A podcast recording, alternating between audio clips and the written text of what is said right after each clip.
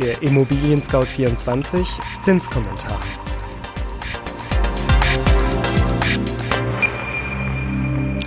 Hallo liebe Hörerinnen und Hörer, mein Name ist Andreas Böhm und ich begrüße Sie ganz herzlich zum Zinskommentar im April 2020 von ImmoScout24.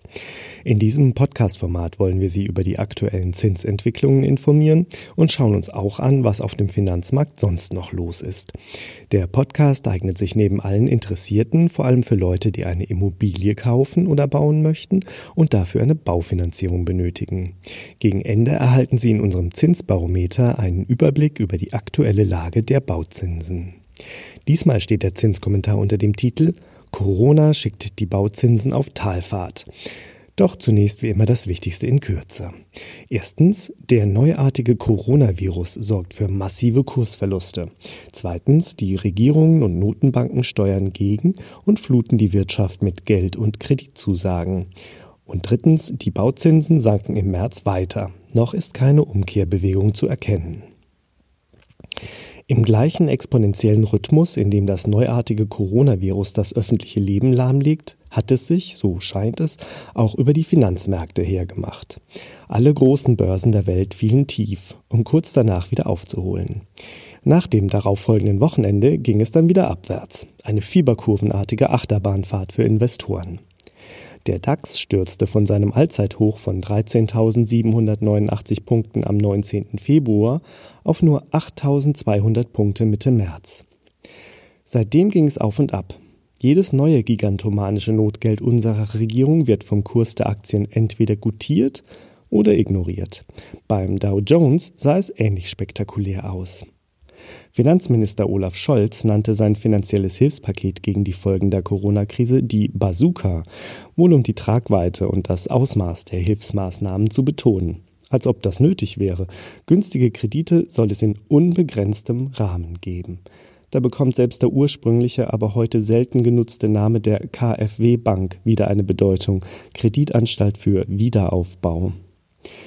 Damit es aber gar nicht erst zum Wiederaufbau kommen muss, schnüren auch die großen Zentralbanken ihre Hilfspakete. Die Europäische Zentralbank ist bei der Geldpolitik ja seit Jahren auf Nullzinsen abonniert.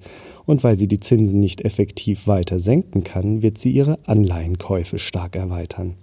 EZB-Präsidentin Christine Lagarde kündigte ein Notfallprogramm mit 750 Milliarden Euro an. Die amerikanische Fed hatte für ihre Geldpolitik noch ein wenig Zinsspielraum, doch der ist jetzt auch fast komplett aufgebraucht. Nach einer außerplanmäßigen Senkung der Leitzinsen Anfang März fuhr sie die Zinsen Mitte März nun fast auf Null.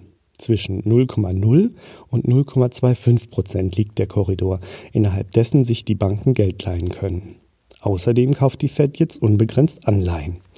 Zwischenzeitlich kam sogar heraus, dass Präsident Trump, den der wirtschaftliche Kollaps so gar nicht in den Kram passt, sogar Helikoptergeld unter den Amerikanern verteilen will. Über 1000 Dollar für jeden. Aber, feine Randnotiz in der Berichterstattung, Millionäre sollen keine Schecks erhalten. Während die Deutschen abends auf dem Balkon gegen die Schwermut singen, für ihre Kinder Parcours durchs Wohnzimmer bauen und womöglich heimlich davon träumen, den Charité-Virologen Christian Drosten, inzwischen ein echter Superstar auf allen Kanälen, zum nächsten Bundeskanzler zu küren, während sie all das taten, was machten die Bauzinsen? Na, die machten einfach weiter wie bisher. Sie sanken. Nicht gerade im freien Fall, aber sie sanken. Einer der wichtigsten Indikatoren für deren Entwicklung sind seit jeher die zehnjährigen Bundesanleihen. Ihr Rekordtief von minus 0,89 Prozent am 9. März zeigte die Richtung der Bauzinsen an. Weiter abwärts. Das bestätigt auch das Immobilien Scout 24 Zinsbarometer. Kurios sind dabei vor allem die aktuellen Werte, Stand 28. März 2020, für die 5- und 10-jährige Zinsbindung. Die Kredite mit fünfjähriger Laufzeit näherten sich sehr stark an die Kredite mit zehnjähriger Zinsbindung an. Die Darlehen mit einer Zinsbindung von fünf Jahren stiegen um 0,04 Prozentpunkte auf 0,6 Prozent.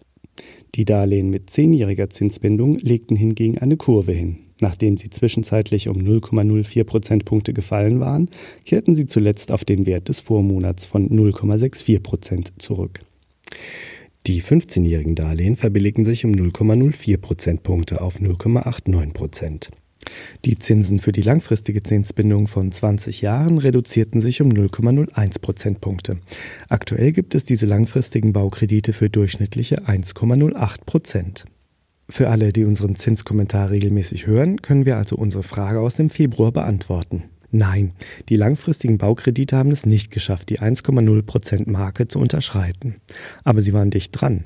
Am 14.03. notierten sie bei 1,03 Prozent. Vielleicht nächsten Monat? Angesichts des anhaltenden Zinsverfalls fragen sich viele Bauherren und Käufer natürlich, welche Zinsbindung soll ich jetzt am besten wählen? Die Antwort auf diese Frage ist einfach, so langfristig wie möglich. Mirjam Mohr, Vorständin des Baufinanzierungsvermittlers Interhyp, wir empfehlen, die derzeit günstigen Zinsen möglichst lange zu sichern, also zehn Jahre oder länger. Sollte sich die Zinssituation zu Ungunsten der Darlehensnehmer verändern, steht ihnen nach zehn Jahren ein Sonderkündigungsrecht zu, sodass sie dann auch längerfristige Darlehen kündigen können. Die Bank darf das nicht. Ebenfalls sinnvoll, hohe Anfangstilgungen von mindestens drei Prozent wählen und einen möglichen Tilgungssatzwechsel sowie Sondertilgungen vereinbaren. Beide Instrumente helfen dabei, die aktuell durch Corona bedingte Unsicherheit etwas abzufedern. Mit Sondertilgungen kann die Restschuld auf einen Schlag reduziert werden. Tilgungssatzwechsel ermöglichen es bei Kurzarbeit oder der Gefahr eines Jobverlustes, die monatliche Belastung zu reduzieren und so die Durststrecke bis zur Besserung der Lage zu überbrücken. Ein Mutmacher zum Schluss. Auch Käufer und Bauherren, deren Baufinanzierung schon läuft, können aktuell auf das Wohlwollen ihrer Bank hoffen. Wer wegen der aktuellen Situation die Tilgung aussetzen oder Tilgungssätze verändern muss, sollte auf seine Bank zugehen. Interhyp beobachtet, dass etliche Banken derzeit kulant reagieren, sagt Mirjam Mohr. Damit sind wir am Ende des ImmoScout24 Zinskommentars für den April 2020 angelangt. Sie haben Fragen, Anregungen, Wünsche oder Kritik für uns? Dann schreiben Sie uns gerne eine E-Mail unter podcast.scout24.com. Wenn Ihnen unser Podcast gefällt, hinterlassen Sie uns eine Bewertung und abonnieren Sie uns bei iTunes, Spotify oder wo immer Sie Ihre Podcasts gerne hören. Für Beeinträchtigungen bei der Tonqualität bei der Aufnahme dieses Podcasts bitten wir um Ihre Entschuldigung. Dieser wurde auch aus dem Homeoffice produziert. Am Mikrofon war Andreas Böhm. Vielen Dank fürs Zuhören. Bis zum nächsten Mal und bleiben Sie gesund.